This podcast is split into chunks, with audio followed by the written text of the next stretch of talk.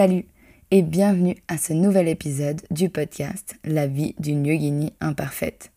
Dans ce podcast, on parle de tout, de rien, mais surtout de yoga. On parlera de la philosophie, de l'histoire du yoga, mais surtout comment l'appliquer à la vie moderne, aujourd'hui, de tous les jours.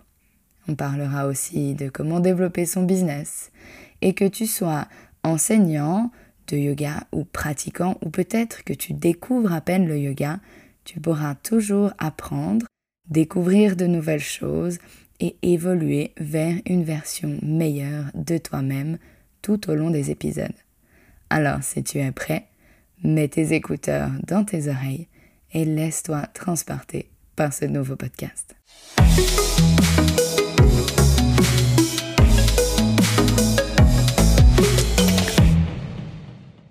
Salut et bienvenue pour ce nouvel épisode du podcast La vie d'une yogini imparfaite. Aujourd'hui, j'aimerais discuter de comment commencer à enseigner le yoga. J'aimerais parler de ça car dans ce podcast, on va parler bien sûr de yoga, euh, de philosophie du yoga, d'histoire, de, de tout et de rien lié à la santé, mais je pense que c'est aussi important d'avoir plus des épisodes qui sont faits pour les enseignants de yoga. Alors, celui-ci n'est pas vraiment fait pour déjà des enseignants, mais si tu pratiques le yoga et que tu aimerais l'enseigner, que tu aimerais sauter le pas pour devenir toi-même prof de yoga, alors je voulais faire cet épisode pour toi, histoire de te donner quelques tips pour pouvoir savoir juste où aller où aller parce que quand on commence, eh ben, le yoga ou même choisir sa formation semble vraiment extrêmement compliqué. On se lance tout d'un coup dans une mer de, cours différents, de différents prix, de différents endroits, de différentes durées. Et on peut vite se perdre dans toute cette offre euh, de teacher training de formation de yoga. C'est aussi des questions qui me reviennent assez souvent, que ce soit en vrai ou euh, dans mes réseaux sociaux, de simplement savoir comment faire pour choisir sa formation, quels sont les papiers officiels à faire, comment ça se passe, euh, qu'est-ce que moi j'ai fait comme formation. Du coup, je me suis dit qu'un épisode comme ça devenait vraiment important et essentiel. Alors, si je commence dans ma petite liste des, recommandations et euh, des conseils, on a euh, la formation. Alors, je dirais le curriculum du prof de yoga. Pour officiellement être enseignant, il faut que tu aies fait une formation de 200 heures minimum tu trouveras partout, absolument partout, des offres de 200 heures. Il y a aussi des plus petits cours, comme des 50 heures, des 100 heures, des 150 heures. Mais sache que avec ces papiers-là, tu ne pourras pas officiellement devenir enseignant. Tu as besoin d'un papier de 200 heures de formation de yoga il y a une... Euh, comment dire ça? Une compagnie qui euh, répertorie les, les formations et les profs qui s'appelle Yoga Alliance. Pour être enseignant, tu n'as pas besoin d'être affilié Yoga Alliance. C'est quelque chose que tu peux faire, mais que tu n'as pas besoin. Cependant, pour que ta formation soit valide, il faut que elle soit validée par Yoga Alliance. C'est comme si Yoga Alliance était, faisait attention à ce que dans ta formation, tu retrouves les choses euh, essentielles de base pour euh, avoir un package d'initiation si tu veux à devenir prof de yoga. Il y a des, choses que ces 200 heures doivent avoir qui font qu'elles ont le droit d'être affiliées Yoga Alliance. Par la suite, si tu fais un 200 heures et que toi tu as envie d'être euh, affilié Yoga Alliance, tu peux. Tu peux t'inscrire sur leur site et payer une cotisation chaque année pour être officiellement Yoga Alliance. Ce qui peut-être que je plonge dans un, débat qu'il ne faudrait pas, mais je ne trouve absolument pas essentiel du tout d'être affilié Yoga Alliance tant que tu ne veux pas, toi, offrir des formations de yoga après. C'est plutôt une entreprise qui fait de l'argent sur les profs de yoga pour les répertorier. Voilà. Peut-être que c'est quelque chose qu'il ne faudrait pas que je dise dans un podcast, mais c'est fait, c'est dit, c'est là dehors. En tout cas, c'est mon avis. Une fois que tu as fait ces 200 heures, c'est là que tu pourras t'inscrire dans d'autres formations, comme par exemple des 300 heures. Les 300 heures, en général, demandent aussi d'avoir un 200 heures de base, car c'est comme si c'était un peu le niveau 2. On va aller voir plus loin, on va aller voir de nouvelles choses, et surtout, on va aller, on va partir du principe que tu as déjà vu les choses qu'il y a dans un 200 heures de base. C'est pour ça que c'est un niveau 2.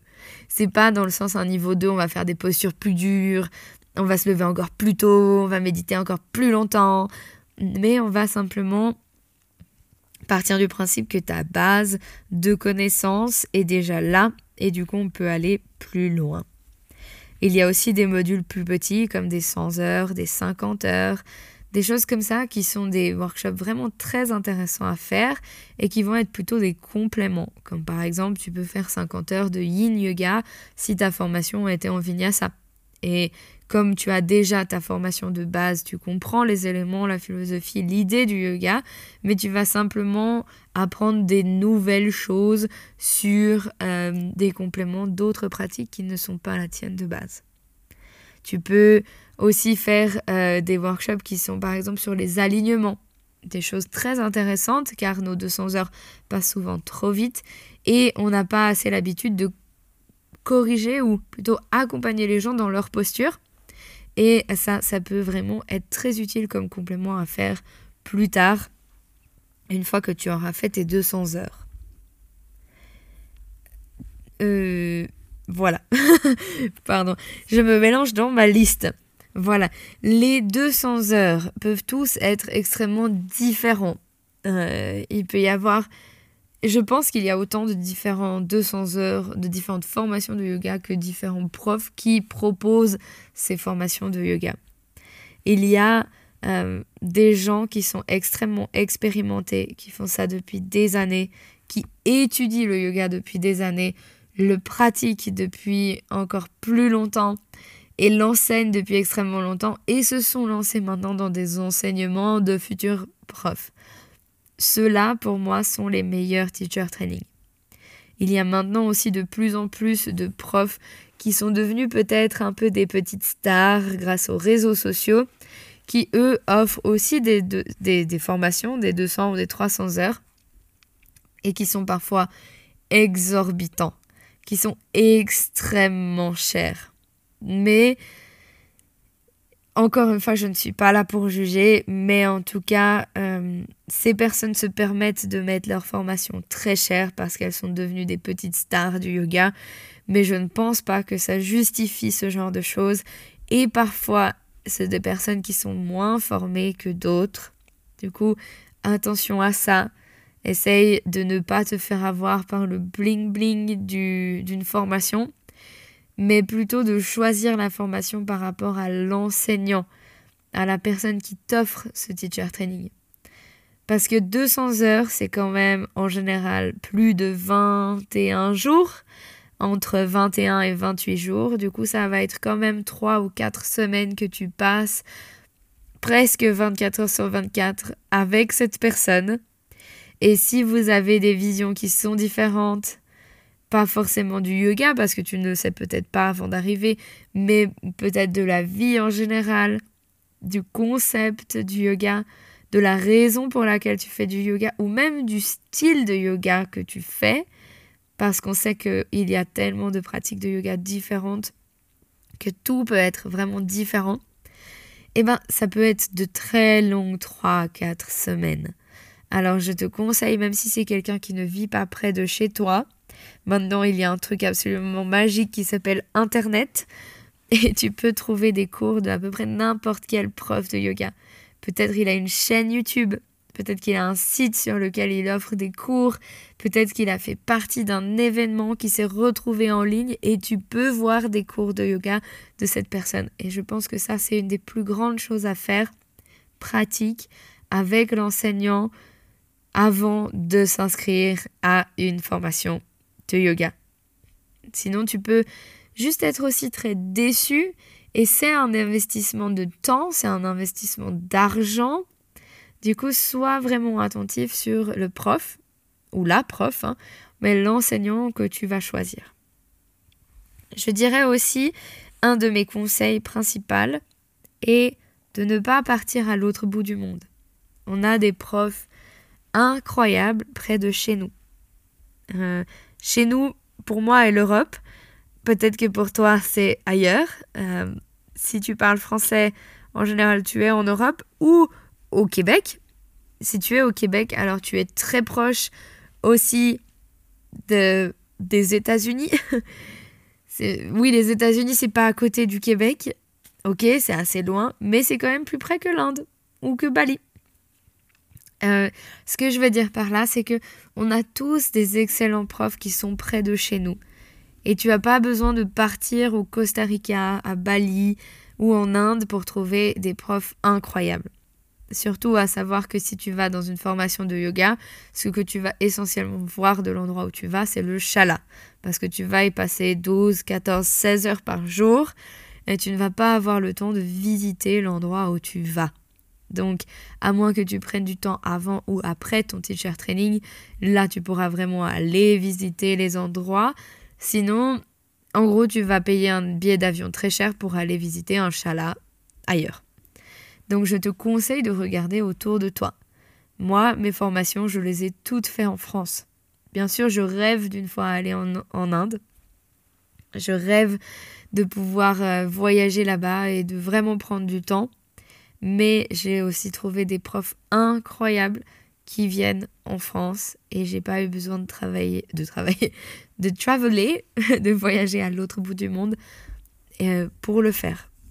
Euh, vivre yogi, enfin vivre une vie yogique et aussi faire attention à sa planète, à son environnement et c'est bien de pouvoir réfléchir à deux fois avant de sauter dans un avion, d'aller à l'autre bout du monde simplement pour aller voir un autre chalat et peut-être d'ailleurs même avec un prof qui lui vient ici. Par exemple, j'ai fait des formations de yoga avec Simon Park, qui est euh, américain et vit maintenant en Allemagne, mais vient souvent en France faire des formations. Du coup, ben, c'est lui qui est venu au lieu de moi aller à l'autre bout du monde. Il vient pour une quarantaine d'élèves. C'est mieux que 40 élèves qui viennent pour lui, on va dire. Euh, après avoir fait ta formation de yoga, tu vas sortir avec comme si c'était un peu un starter pack. Un starter pack.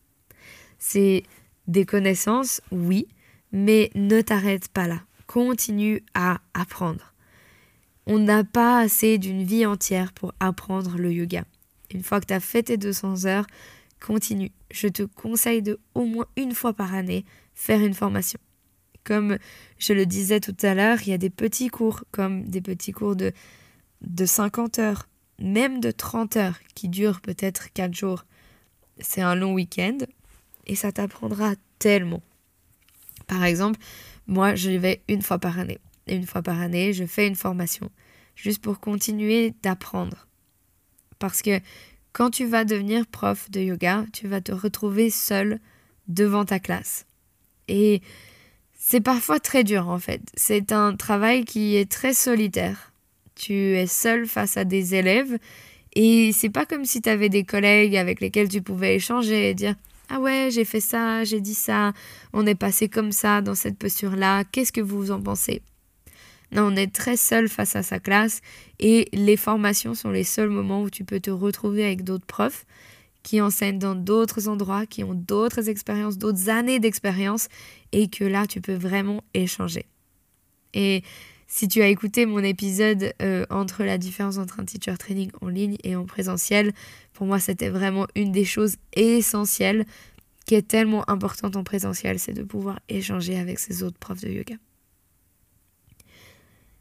Après avoir fait notre formation, on doit passer à la pratique. à un moment ou un autre, on va devoir commencer à enseigner. Euh, on est dans une époque où enseigner en ligne est extrêmement à la mode. Là, au moment où j'enregistre ce podcast, on est fin 2022. Donc, on est quand même vachement revenu à la normale. On a des cours qui sont en présentiel, mais c'est vrai que c'est très trendy et facile d'enseigner en ligne. Je te conseille pour tes premières années d'enseignement de ne pas enseigner en ligne. Enseigne en vrai.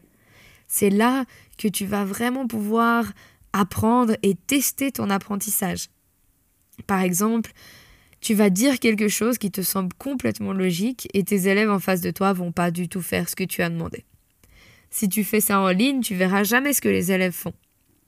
Si tu le fais en présentiel, tu verras directement ce que tu as dit et ce qu'ils font, qui n'est pas la même chose.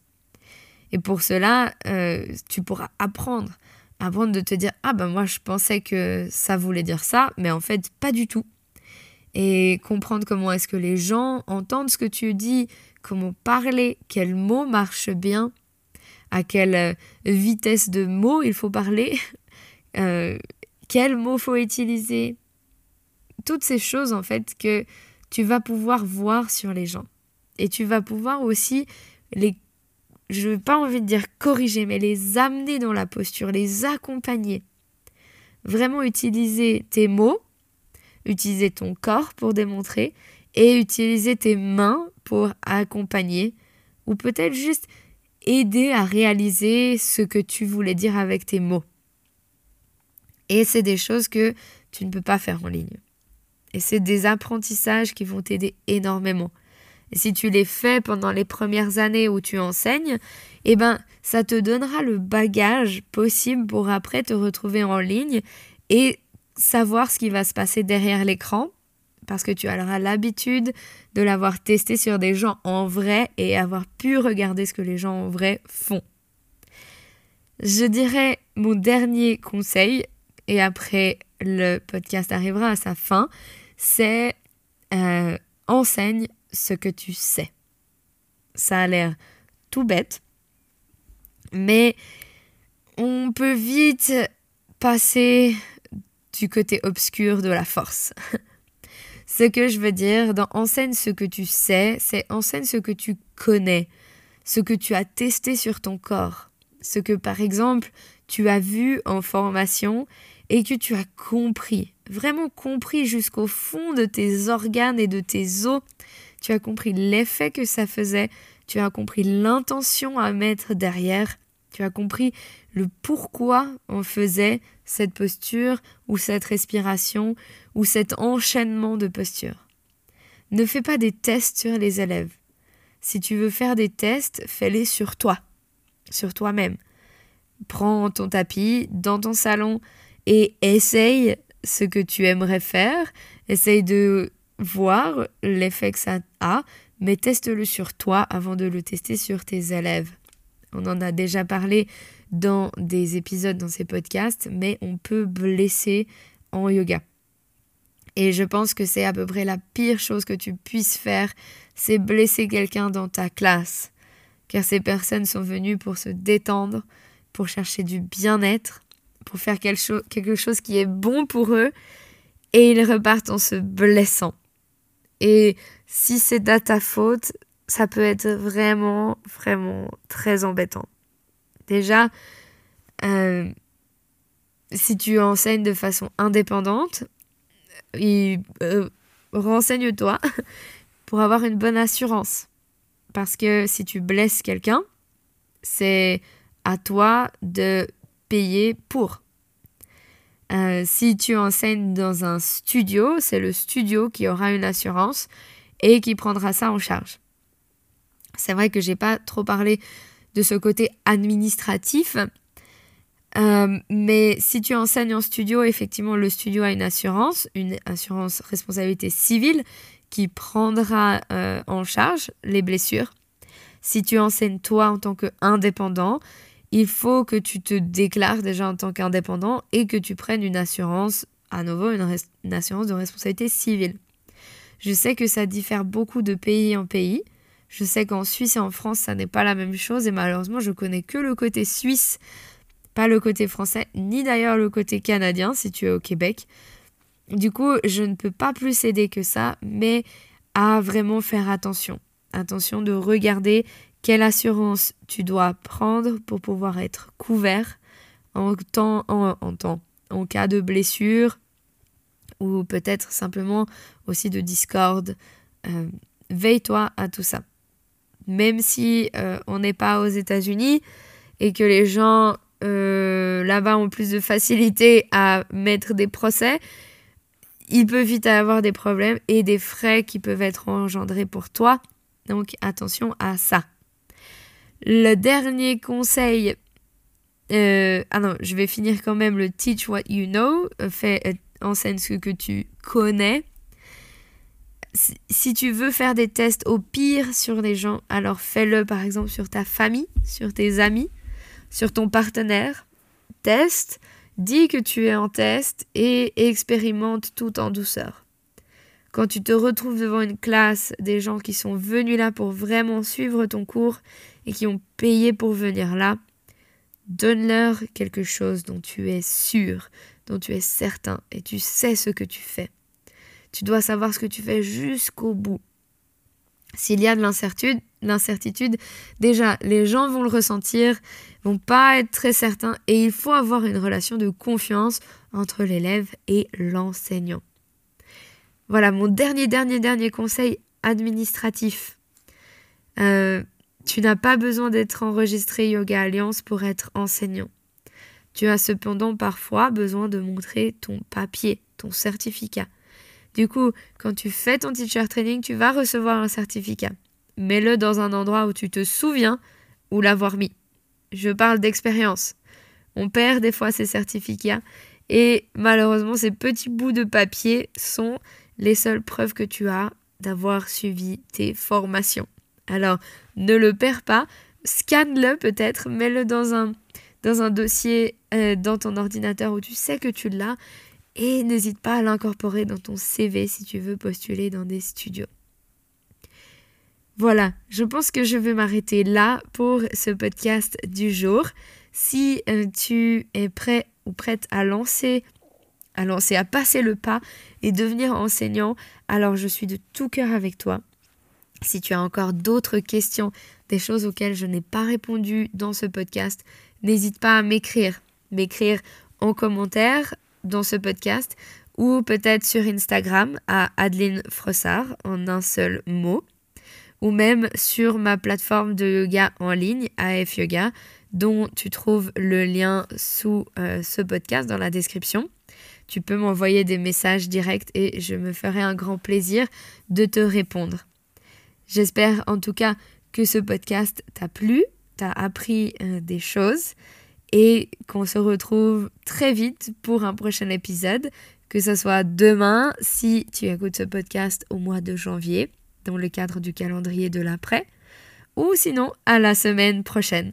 Et je te dis à très vite sur le tapis. Voilà, tu es arrivé à la fin de ce podcast.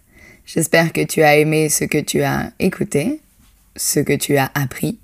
Si c'est le cas, alors n'hésite pas à nous laisser des commentaires, de noter le podcast et surtout de t'abonner. Tout ça nous aide à pouvoir continuer à t'offrir du contenu de qualité et continuer de l'offrir de façon régulière. Si tu veux pratiquer avec moi ailleurs que dans le podcast, alors n'hésite pas à venir me suivre sur Instagram à Adeline Frossard en un mot. Et tu peux aussi trouver notre plateforme en ligne à adelinefrossard.ch. Tous ces liens sont dans les notes du podcast. Tu peux me retrouver directement là-bas.